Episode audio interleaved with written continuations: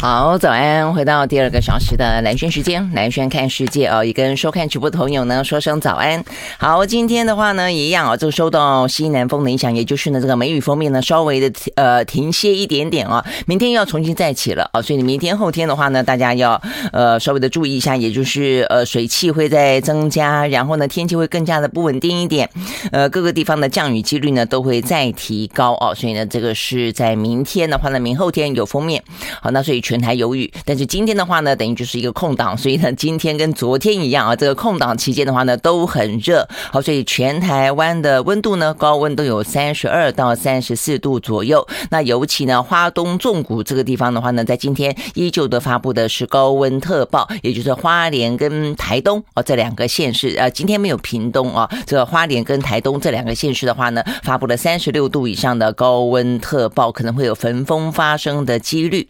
好。那那其他地方的话呢，也一样啊，这个中午前后紫外线特别的啊这个强，所以呢，外出的朋友可能稍微的要注意防晒，或者是至少要这个多多的补充水分。好，那此外的话呢，就在午后，午后的话呢，还是会有一些局部性的短暂阵雨啊，这个部分北部跟东北部的话呢，对流发展比较旺盛一点，所以局部性大雨发生的几率是有的。那再来的话呢，就是呃今天的话强风啊，所以呢，包括今。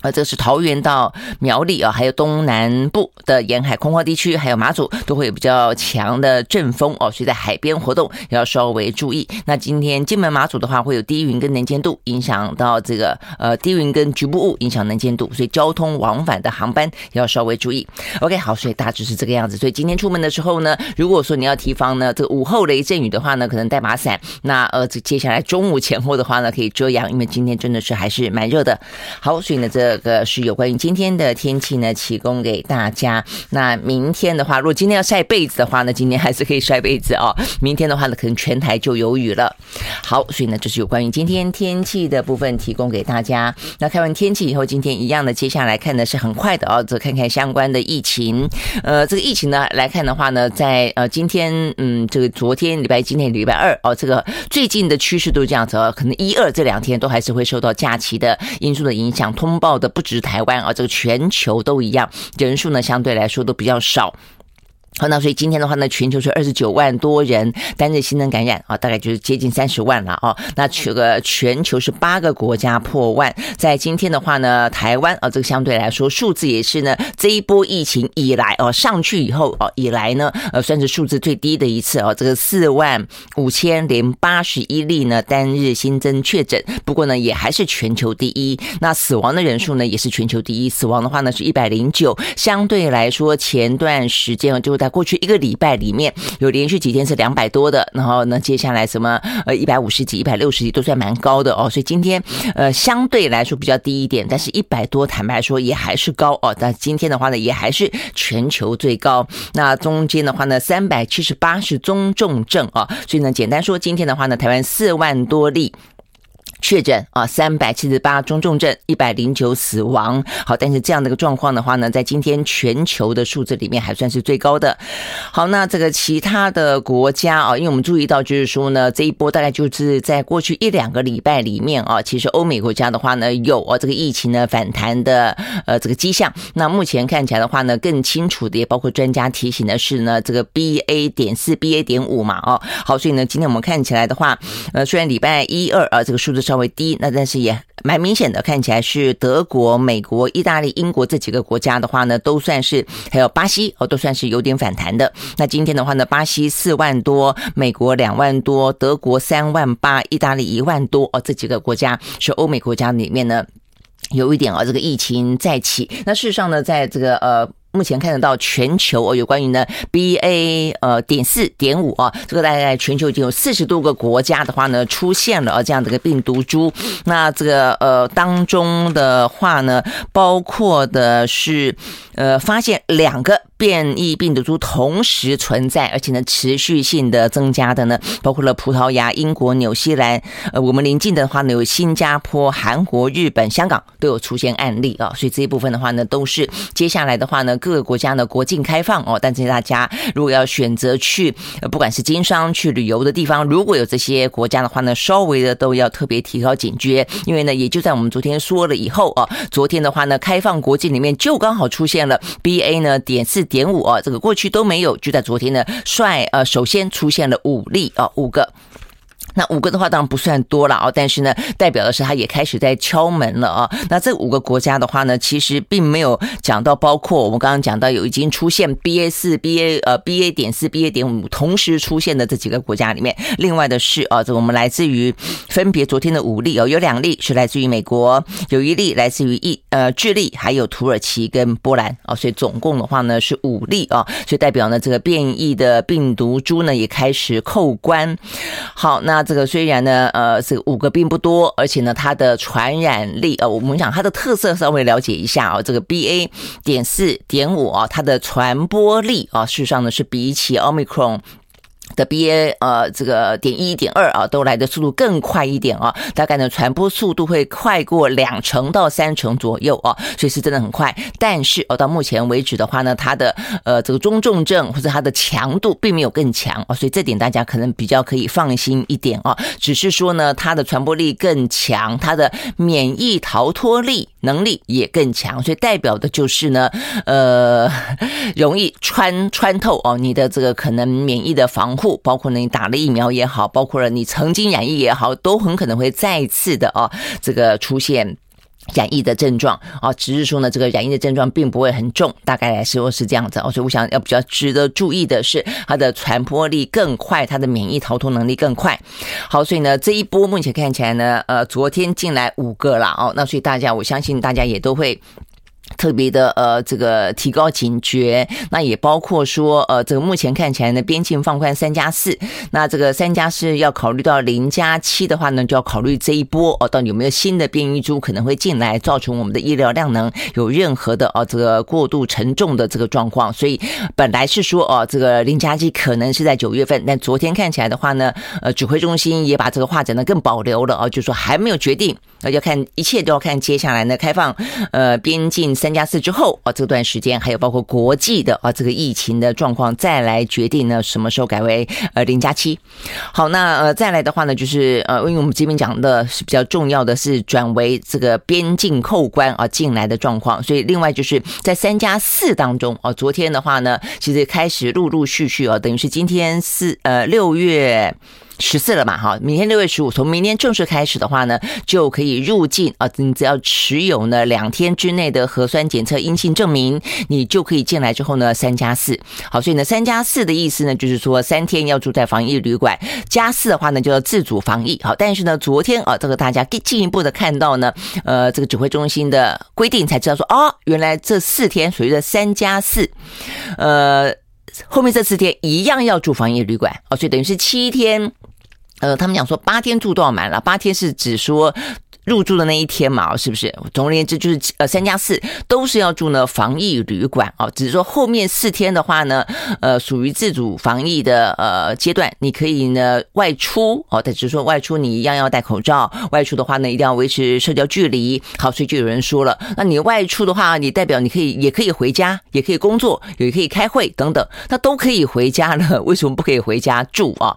好，那这边呃防疫中心昨天啊就特别再次强调说，因因为担心现在国外的话呢，变异株比较多。那如果是来自于不同变异株的地区回国的人，那他很可能的话呢，如果跟同住家人啊，这个住在一起的话，同一种病毒株哦，因为同一种病毒株目前是。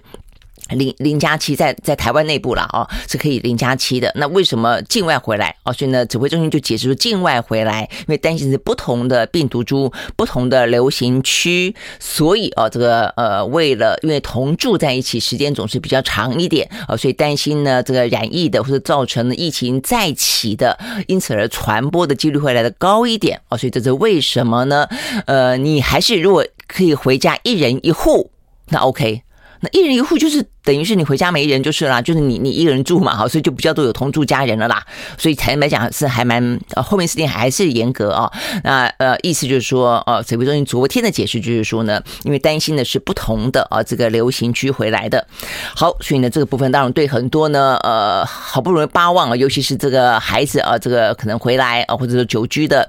海外的呃这个亲人回来，呃本来以为三加四的四啊可以呢。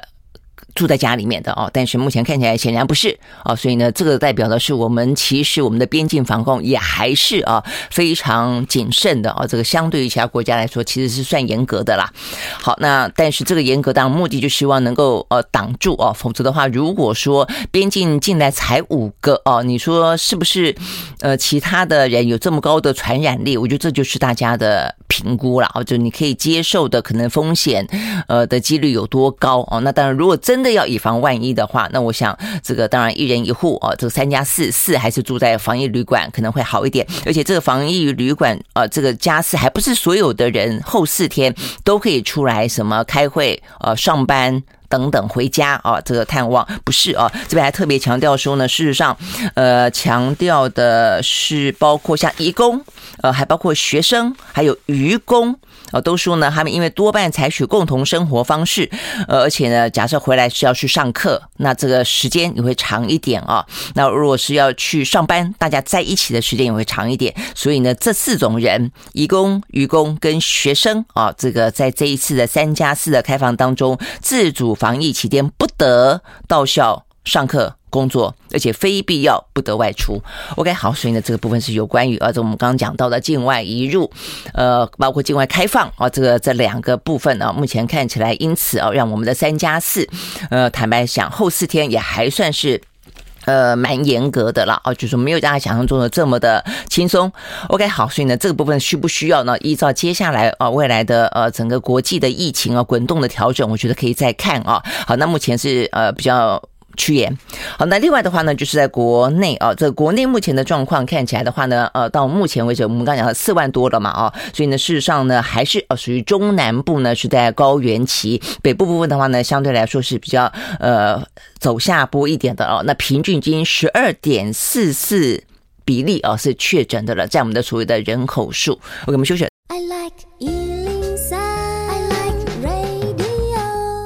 好，回到蓝轩时间啊，所以我们刚刚讲到的是呢，这个境外呃，这个相关的开放三加四哦，在明天呢正式的上路哦。但是在这个同时，我们看到国际当中的疫情呢出现一些呢呃变异株啊，那这个变异株的话呢也开始扣关啊。昨天呢出现了台湾的五例啊，那其实某个程度来说的话呢，其实全世界不都是这个样子嘛啊？所以呢，如果说你真的要开放跟病毒共存的话，呃，其实呢来自于什么地方，是不是同样的病毒株，对于欧美国家来说，可能也不是那么的在意了啊。哦，那当然对台湾。来说就比较不一样的是，因为台湾现在正在高峰期，还没有过高原啊，所以呢，说相对来说，我们的医疗量呢还是不断的受到挑战的。所以这个时候呢，呃，进来的三加四哦，可能稍微的严格一点。从这个角度来看啊，因为担心不同的病毒株造成了重复感染的话，我觉得是可以接受的哦。但如果说当台湾的高原期过去之后，接下来的话呢，呃，真正如果说我们我们的政策真的是要往那跟病毒共存去走的话呢，其实这个边境部分就不应该再这么严。严格了哦，所以我想这个部分的话呢，事实上需要滚动哦，持续去滚动的。好，那这个呃，刚刚讲到呃，台湾内部啊，那台湾内部的话呢，则还是啊，这个因为我们希望啊，这个边境更快的开放，就希望国内尽快的能够呢，呃，走向啊这个呃疫情高峰嘛，哦，那但是呢，刚才讲到中南部地区的话呢，目前看起来的话，呃，平均是十二点四四哦，那这个当中的话呢，北部地区的染疫呃人口啊，这个跟比例都已经超过平均值了啊，像是这个新北市最高。有超过呢一成八的人呢，事实上是染疫的。那另外桃园的话呢，是大概一成六的是已经染过疫的哦。那事实上，呃，就像是陈志忠都已经承认的黑数了哦。那这个黑数可能是更多哦。那一般的预估都认为可能超过两成以上啊。呃，北部地区了啊，这个染疫的应该是。呃，差不多哦，是这样的一个数字了哦。但是中南部地区的话还在持续哦，所以我们目前看到的话，包括先前的话呢，花东哦，虽然叫做呃净土哦，但是实际上他们的染疫人数哦，其实也还不少。接下来的话，像是呃原住民的部落，那今天看到呢，最新的是澎湖哦，澎湖的话呢，呃新增确诊两百一十二，那澎湖的人数其实并不多哦，光光一天的话呢，就增加两百一十二，事实上目前呃成为单日啊这个确诊最高的一天。好，那再来的话话。呢，呃，就是台南市哦，台南市的话呢，黄伟哲昨天呢，呃，这公开的呼吁啊，这个中央就是说，接下来目前呢，中南部地区的话呢，正是高原期，所以呢，呃，希望能够尽快的让他们的呃民众呢，能够呢打第三剂的疫苗，所以接下来下一波的疫苗到的时候，希望先分分配给哦这个中南部的朋友。那我觉得这也是有有道理啊。如果北部已经过了高原的话啊，但是呢，高呃高风险族群当然还是应该要是优先，它就不分不分。呃，这个全台湾各个地区了，但是呢，其他就地区来看的话呢，呃，黄伟哲昨天提出这样子的一个。要求啊，好，那我想呢，呃，就是目前高原期啊这件事情，就是高风险的，不管是地区跟高风险的族群，依旧是啊，目前我们来说啊，眼前的话呢是重中之重啊。所以，我们刚刚讲到，就地区来看的话呢，是中南部的县市长哦有一些呼吁。那再一个的话呢，就是这些高风险的，尤其是长照机构啊，昨天呢，终于啊，这个指挥中心宣布，呃，从六月中旬到七月底开始啊，要提供住宿型。机构哦，也就是这些长照机构、助行机构，公费快筛试剂哦，所以这个著名的话呢，一周快可以快筛两次，免费的试剂快筛两次，只要阳性就透过呢视讯看诊立即投药，终于哦，终于了啊！但是我真的觉得。就像是我们说，呃，这个迟来的正义不是正义啊。这个在司法的这个角度来看的话呢，因为你迟来的正义啊，已经让这个当事人他的权益、他的利害啊，这个受损了。所以有时候迟来的正义，是迟很久的话啊，这个过程当中，呃，其实啊，这个有关于正义已经被损伤。同样的啊，这个迟来的防疫。造成已经那么多人啊，这个死亡或者是重症了啊，所以呢，这个消息昨天出来之后啊，因为我们已经讲了很早很早就在讲说免费给快筛，然后呢，呃，尽快的投药啊，但是呢，这个动作真的很慢哦，所以呢，昨天的话呢，前监管局的局长苏益仁。呃，这个指挥中心不宣布还罢啊，这个宣布的时候，他看了就真的觉得说，如果你五月初就这样子做的话，就不会那么多人死亡了哦。因为目前为止的话呢，台湾呃短短的这一波当中已经死了三千多人了，而且呢，就像陈真这样的有黑数哦，所以不只是确诊的有黑数，死亡也有黑数啊。所以呃，你会发现说，当我们去谈到统计啊，这个相关的呃确诊的总数啦、死亡的总数的时候啊，呃，陈真就跟你说啊，没有黑数，没有黑数啊，因为他就总数来。看，不希望这个数字，呃，太多嘛，啊，所以意思就这样子了啊，没有黑数。但是呢，当你要讲到呃比例高不高的时候，哦，陈真说哦有黑数有黑数啊，因为比例的话呢，会讲到你的分母哦，你的分母呢如果有暗藏没有浮出台面的黑数的话呢，就代表说你的母数可以更多，比例相对来说就会更低啊。所以当你去跟他讨论说啊，我们的死亡率高的时候，他就跟你说我们的黑数这么多，这样的算怎么会算得准呢？啊，所以呢。好像听起来这个数字啊，都是呃随着指挥中心说的，但重点就在于说，我相信到目前为止啊，这个包括指挥中心也承认都是有黑数啊，所以呢，在这样的一个状况底下，高风险族群早就应该这样子做，我们并不是没有。哦，你说一开始大家很气，说超前部署没有部署，快筛剂不够，然后的话呢，这个呃，这个抗病毒药不够也就罢了。但后来够了以后呢，你还这么拖，还拖了一个多月。我说我难怪呢，这个呃，苏妍会。这样子说哦，他说呢，呃，如果五月初就做哦，没有，他就现在才动起来呢，慢了好几拍哦。那过去呢一两个月以来哦，这个针对呃这个长照中心来说，等于是白白的哦，这么多人死亡。OK，好，所以呢这个部分的话呢，呃，还有哪些该做的哦？这个手上资源够的，真的不要再拖了哦。真的就是，哎，这个东西都讲很久了，反正就是这个死亡的。人数啊，这个不管小的，不管年纪长的啊，这个每一个啊，每一个都是有意义的啦啊。好，所以呢，呃，这个是很很糟糕的呃过程当中，终于哦，这个在昨天宣布长照机构啊，这个。的住民可以有免费快筛一周两次哦，那一筛就阳阳性的话，还有一个就是不只是筛了阳性啊，这个才要投药哦。因为就高风险族群来说，也有一种叫伪阴性嘛，我们都知道。那呃，我们讲过，就是呃，这个鼻咽式的啊，它的伪阴性大概至少有接近两成。那这个呃，目前啊，口水的说小朋友，但小朋友稍微注意，它的伪阴性更高哦，有三到四成左右。好，所以有些的话呢，如果说你看起来筛都是阴，但是你有症状。那就不要犹豫，尽尽快去 PCR 啊！现在 PCR 量能都够了啊，所以呢，PCR 的人相对来说都已经少了，因为我们的现在快筛阳就等于是确诊了嘛啊！所以如果说呃刚才讲到的长照机构啊，尽快的给免费的筛剂，然后呢，快筛阳就投药。那如果说你是快筛阴，但是有症状，也要尽快投药。我想这是高风险族群的当中哦，这些。医疗啊，这包括医生也得要呃特别注意的，这动作一定要快啊，因为它的呃黄金时间就是呃那么个呃三五天。OK，好，所以呢，这些是有关于呢这个国内相关的疫情讯息，休息会再回来。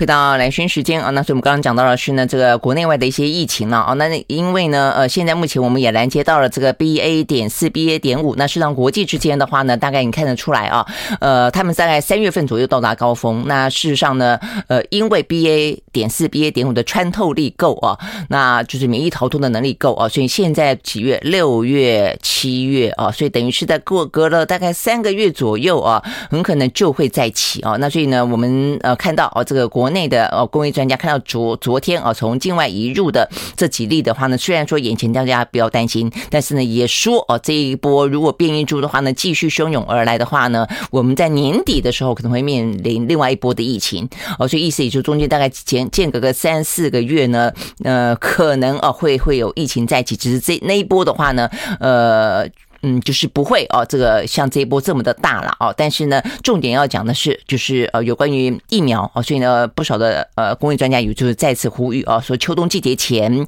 尤其高风险族群应该要打第四季啊，就是说打第四季。那天如果要打第四季的话呢，那到底？什么时候到货？那尤其是先前的话呢，都是打呃这个之前的啊这个疫苗，针对的呢都是什么呃阿尔法啦、贝塔啦、德尔塔啦。但事实上呢，现在最新的消息是，莫德纳的次世代疫苗呢已经呃专门针对 Omicron 呢已经有了哦。那我们买了没？啊，买的时候什么时候到货？我想这个是大家也是比较关心的话题。如果说呢，接下来的话，呃，疫病毒持续的会变异，而这个变异的呃这个免疫逃脱能力那么强的话，那欧美国家看起来确实他们的疫情有在起啊，那对台湾来说，这次是不是真的要超前部署了啊？好，所以呢，这个疫苗的购买啊，以及接下来的。安排，我想这个部分呢，对于高风险族群来说是蛮重要的。好，那这个包括风高风险，我们现在越来越知道了。除了长者之外的话呢，慢性病之外，现在小朋友跟小小朋友哦是很值得关心的。好，那当然也还包括了一到五岁的疫苗啦等等。好，所以呢，这些部分都是跟疫情相关。好，那这个疫情的话呢，真的是很很难捉摸了啊。那目前的话呢，除了台湾啊这个相关的讯息之外，呃，香港啊又出现了新的一波呢，看起来疫情反弹了。他昨天呢单日新增确诊。七百三十七例了啊，一下子就是呃数数百例了啊，所以呢，中间有一百零四例是境外移入的哦，所以我想，当你开放国门之后，就会有这样的一个风险啊。但是目前为止看起来，呃，他说并没有新增死亡的个案，但是他们现在开始也比较有点点紧绷了啊，要考虑说是不是呃得要有一些呃不同的防范啊，因为这个七百三十七。就这个中国大陆哦本身的这个呃防疫标准来说，这个数字不算少。那另外的话呢，包括北京啊，北京的话呢更是呃这个重中之重。呃，北京呢涉及到一个叫做天堂超市跟酒吧的聚集性的疫情，目前的爆发呢已经有两百二十八个病例了啊，所以呢疫情呢还在蔓延当中。呃，所以昨天的话呢，北京方面宣布，呃，所有这在海淀区的部分，包括什么歌舞酒吧、网咖、呃演出啊跟一。些密闭式的场所呢，两百七十八家，通通要要求暂停营业。好，所以呢，这个目前北京啊，这个疫情又突然之间紧张起来。其实上海也是有一些零零星星的啊，这个呃。地区哦，又重新的被封控哦，这个要求强度增强，但是没有像北京这个啊，这个比较明显的一个群聚啊这样子的一个大爆发哦，所以它的这个动作看起来来得更大一点。好，所以这样子的一个呃状况影响所及啊，有关于全球的经济呢，这一两天呢比较是受到有关于美国哦这个 CPI 哦就他们的通膨指数飙新高，然后呢接下来预期呃就是今天很多的新闻在讲到的是这个礼拜的升息。本来是说七月份的升息可能会三码，现在呢，连这个礼拜的升息都可能预估三码啊。那再加上啊，说这个北京的疫情再次的啊，这个群聚扩散啊，所以回过头来看，对于本来啊，希望呢，呃，能够经济跟防疫并存啊的并进这样的一个政策的话，又受到挑战。所以可想而知，欧美股市的话呢，再次大跌。我们先从美国开始看起。好，在美国呢，道琼工业指数呢下跌了八百七十六点零五点，收在三万零五百一十六点七四点，跌幅是百分之二点七九。纳斯达克指数下跌五百三十点八点，收在一万零八百零九点二三点，跌幅是百分之四点六八。S&P 500呢下跌百分之三点八八。另外呢，费城半导体跌了百分之五点六一，哦，这个跌幅比昨天更深。呃，OK，好，所以呢，就是美国股市。那欧洲股市的话呢，三大指数也都是下跌的，德国跌了百分之二点四三，英国跌了百分之一点五三，法国呢跌了百分之二点六七。好，所以当中讲到的话呢，是有跟这个北京啊这个最新目前的疫情是有关系的，但最最主要的话呢，这一两天是受到啊这个美国的相关。CPI 的数字了啊，好，所以呢，不只是呢 CPI 的数字啊，这个创四十年来新高，等于是呃连续两天了啊，这样的一个消息余波荡漾，大家很担心啊，这样子的一个呃接下来的升息动作。那重点还在于说呢，昨天《华尔街日报》的一名记者啊，我看这个相关的报道啊，这名记者的话呢，叫做 Nick 呃 Timorous 啊，那他的话呢，有一个有一个嗯圈内的啊这个封号叫做。联准会的传声筒哦，说呃，大家公认啊，他他的消息，我觉得这个记者被叫做传声筒啊，这个其实坦白讲真的不太好，是因为他的消息很灵通哦，所以他的。报道通常都会真正掌握到很准确的消息，还是真的是人家说什么他就写什么啊？呃，我觉得如果说他是消息准确哦，代表他有内线啊，他呃这个整个的事情的研判啊，跟他的这个消息来源非常的啊这个精准而高层，那我觉得这是一个好记者啊应该跑到的这个状况。但如果是人家说什么你就写什么，是这个意思的话，呃，被放被放话的对象的话呢，其实未必是好好。但不论如何，好，这位呢《华尔街日报》的记者啊。啊他昨天的报道直接说，这个礼拜啊，这个联总会考虑升息七十五个基点，也就是所谓的三码。哇，这个消息一出来之后，所有的人都觉得说他讲的一定是真的哦。那所以呢，等于是这个礼拜啊，这个。呃，联准会的升息状况，他们说呢，尽管他都没有使用任何的消息来源，但是的话呢，市场上面都觉得那应该就是真的了啊，所以呢，就加速了昨天的美股呢大抛售。好，所以呢，就是有关于呢这个嗯 CPI 的指数，还包括了这个呃相关的媒体报道啊的推波助澜。那事实上呢，不只是这个，连一般的民众啊，在还没有看到这个媒体的报道之前了啊，事实上呢，这个是联准会自己的是纽约的联准银行的一项调查。美国民众对于未来通膨，他们的呃感觉怎么样啊？那这个对于通膨预期，事实上呢也都是很高哦。说呢，从百分之六点三上升到百分之六点六，追平了二零一三年六月以来的这个调查哦。等于意思就是说呢，接近十年十年来都有这个调查。那这个调查当中的话是最高哦，这个是这个样子。不过代表民众的预期还是比实质上来的低啊。他们预期已经到八点六了哦，但是这些。民调里面做的调查呢，他们认为是六点六，但是已经是相对高点了。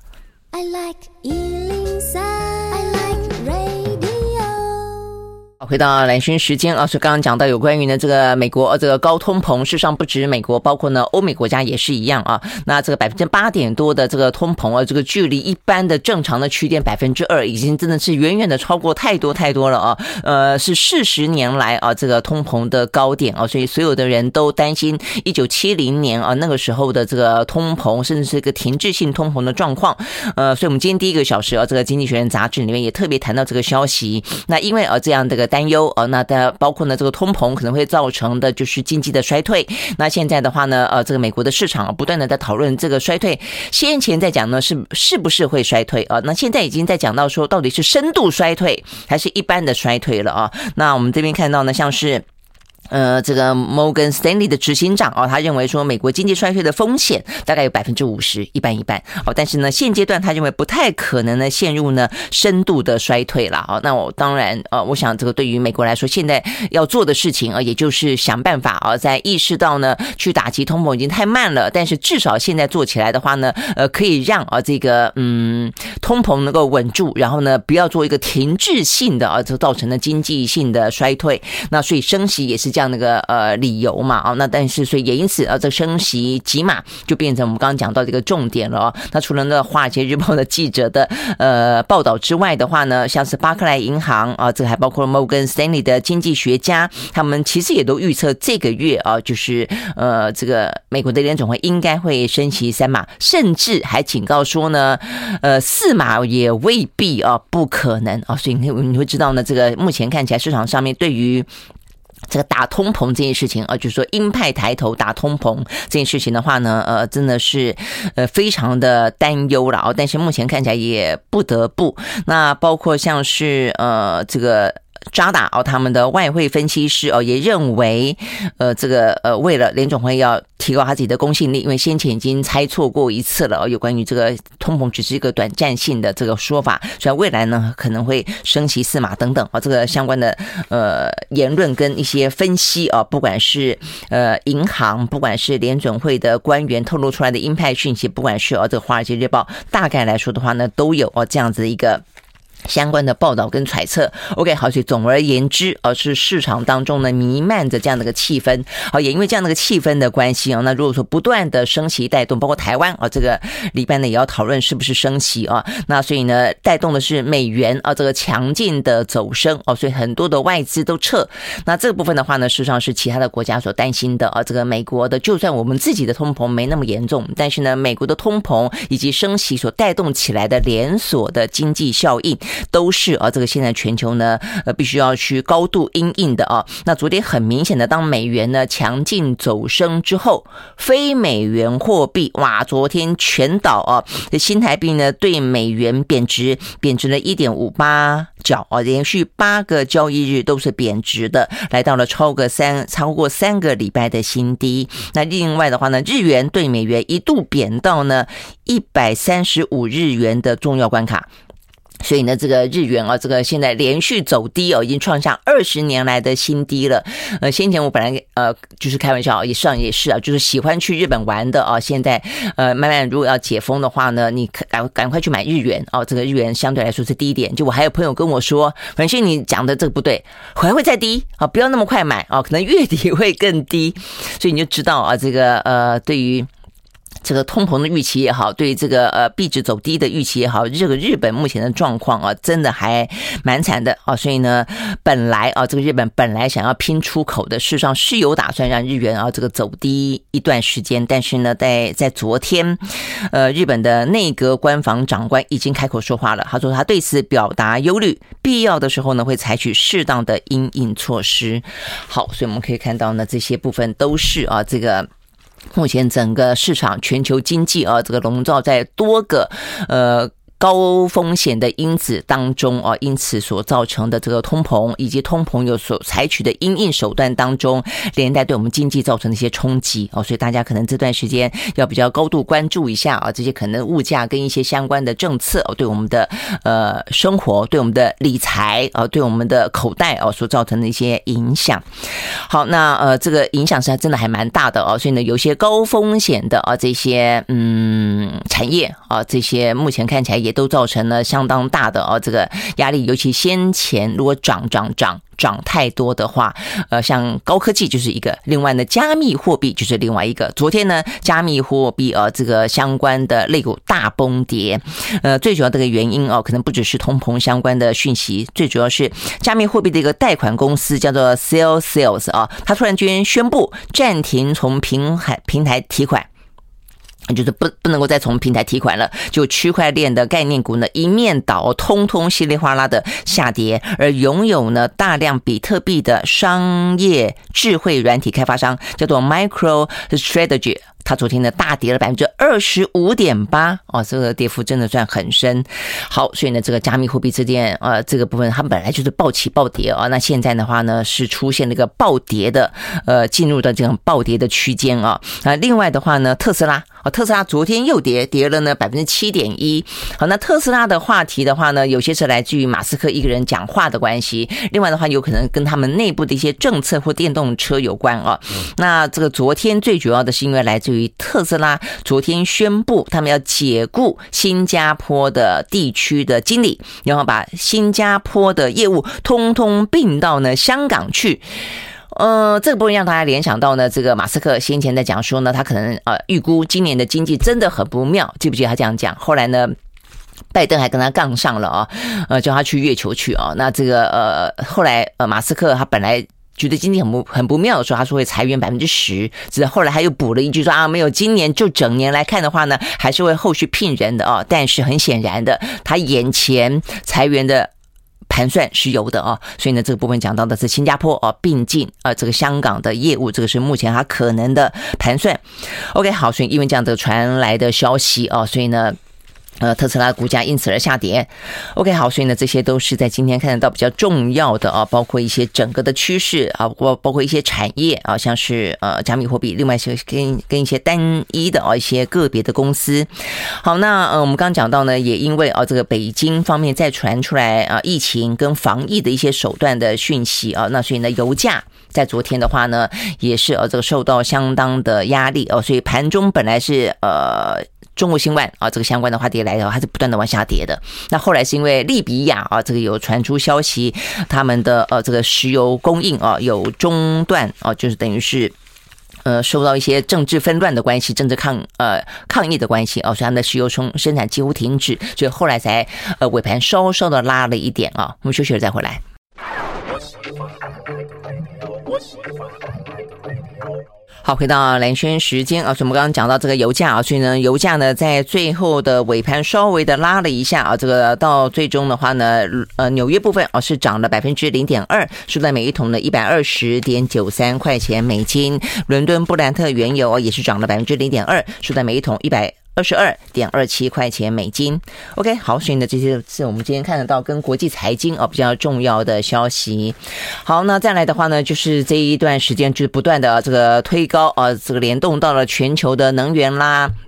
呃，这个粮食啦、金融啦，哦等等啊，这个连通膨哦，这个部分的很多压力的啊，各个方面的地缘政治。好，所以呢，有关于呢这个俄罗斯的部分啊，这个俄乌战争今天的最新消息，我们看到呢，来自于《华尔街日报》啊，他们讲到说呢，事实上啊，有关于呢在乌东的北顿内兹克，呃，虽然啊这个乌克兰算是很厉害了啊，跟他们呢缠斗到现在，但是呢，目前实质上的状况啊，依照他们的报道说，呃，大量的乌克兰的军队啊，在这个地方呢，还是继续的。坚持抵抗，但是增援部队已经被实质切断。好，那所以呢，呃，这边看起来真的就是指日，呃，这个他们的可能这个地方被掌控啊，被俄军掌控是真的是指日可待了啊。那所以才会开始看得到啊，这个泽伦斯基这两天不断的呼吁啊，这个呃西方。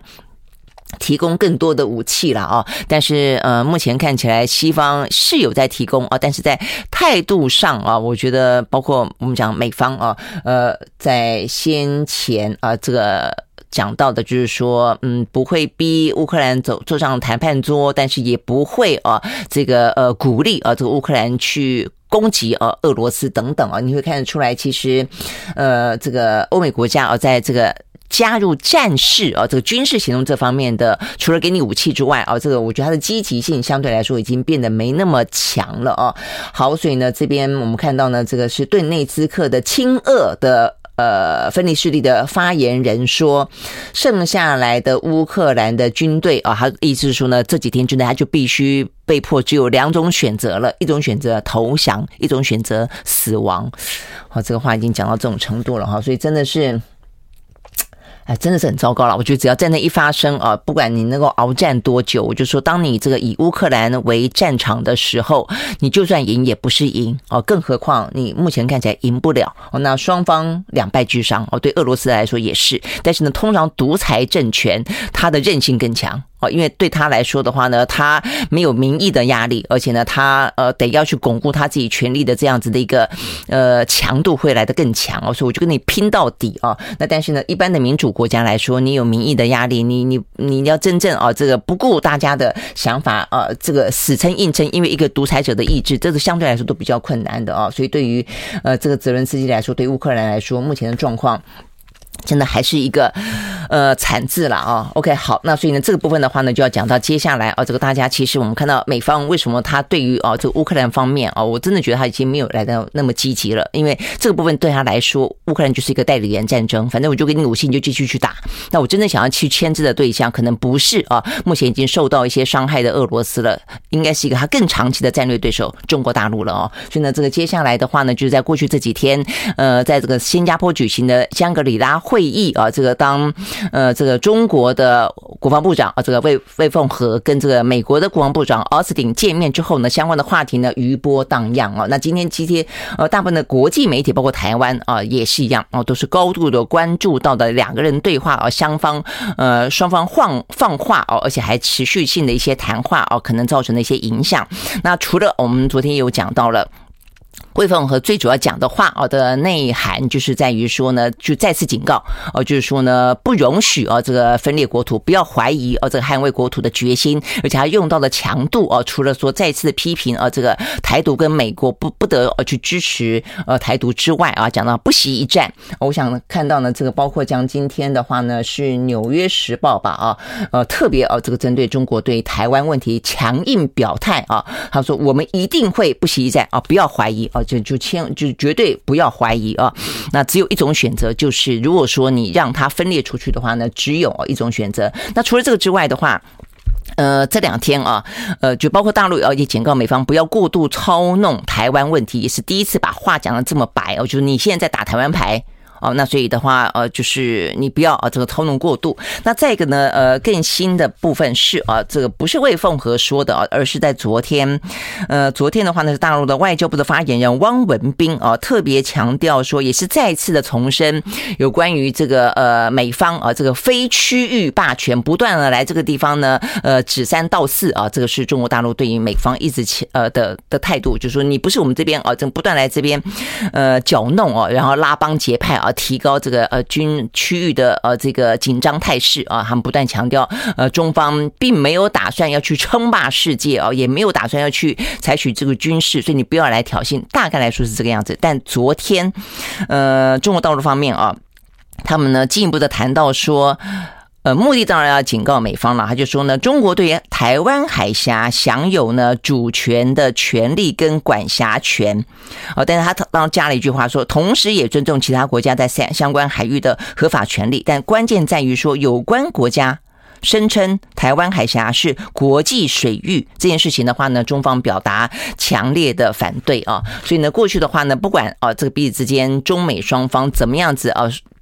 呃，互划底线，但是都没有那么去强调有关于台湾海峡，因为台湾海峡就美方的说法来说，因为是国际海域的关系，所以它可以自由航行，所以可以走过来走过去。然后呢，某个程度的话呢，也是警告中方；某个程度的话，也是表达对于台湾的捍卫。但是的话呢，如果中方强调这不是完完全全的国际海域，所以是我们的经济海域的话，那么。其实美国可不可以这样自由航行？我想，呃，这个中方重申这件事情的关键点就在这里了啊！所以呢，这个警告呢是受到高度关注的啊！所以呢，目前包括美国的专家也都在呃琢磨这句话啊，就从魏凤魏凤和的相关谈话到今天外交部的发言人的相关谈话。